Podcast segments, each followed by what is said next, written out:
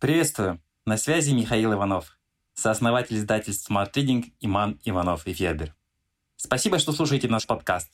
Подписывайтесь на Smart Reading. Слушайте и читайте самые лучшие книги. Что читает команда Smart Reading?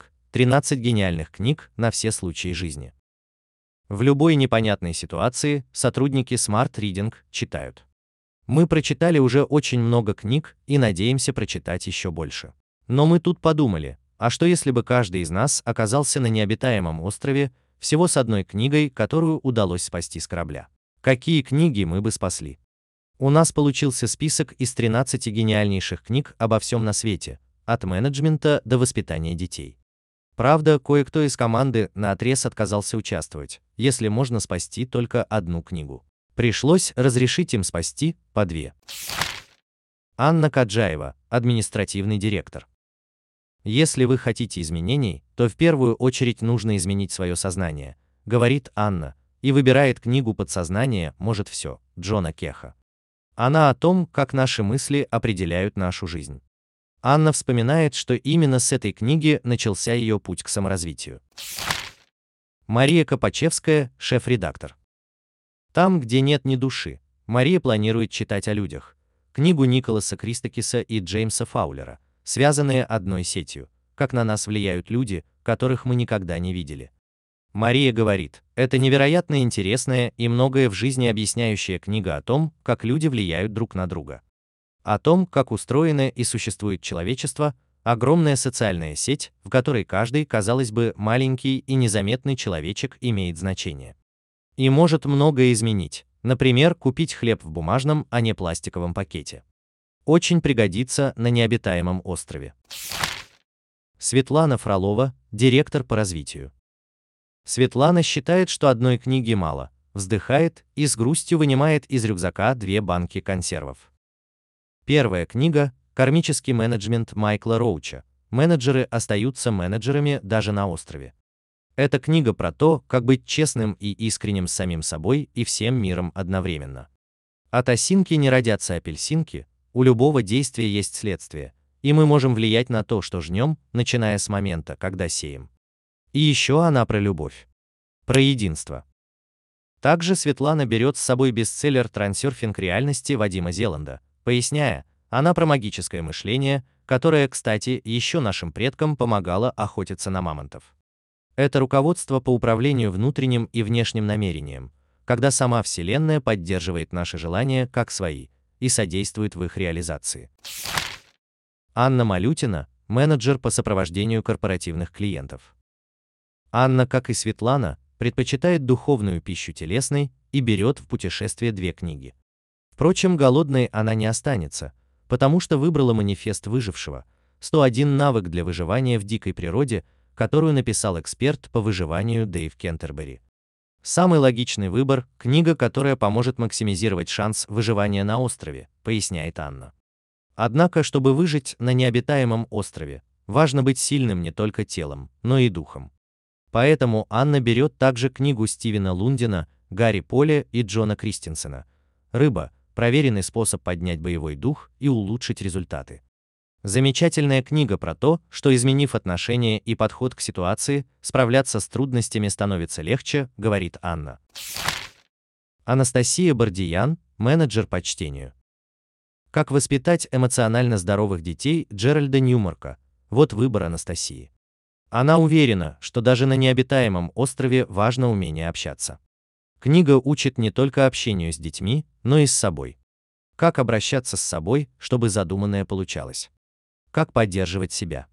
Внутри каждого из нас есть маленький ребенок. От того, как мы с ним обращаемся, зависят наши успехи в социуме. Оксана Веселкова, редактор, менеджер по аудио и маркетам. Оксана уверена, что на необитаемом острове ей будет не до чтения, но книгу с собой берет, причем очень необычную. Это 50 привычек успешных людей в инфографике, издательство Smart Reading. Она объясняет свой выбор так. Выбрать одну книгу сложно. Но есть возможность схитрить и взять с собой на необитаемый остров аж 50 книг, но под одной обложкой. Инфографики – невероятно крутой формат, благодаря которому буквально за пару минут можно узнать о ключевых идеях книги и закрепить их в памяти с помощью яркого образа. Вячеслав Никулин, руководитель разработки. Как ни странно, наш тимлид берет на остров не книгу по управлению проектами, а бестселлер «Книга радости», устойчивое счастье в меняющемся мире, которую написал Далай-лама, и вот почему. В современном мире, полном стрессов и неопределенности, очень важно понимать, как справляться с негативными эмоциональными состояниями и прийти к гармонии с собой и окружающими. Василий Рак, юрисконсульт. Скрашивать жизнь Василия на острове будет книга «Шахматы как модель жизни» экс-чемпиона мира по шахматам Гарри Каспарова.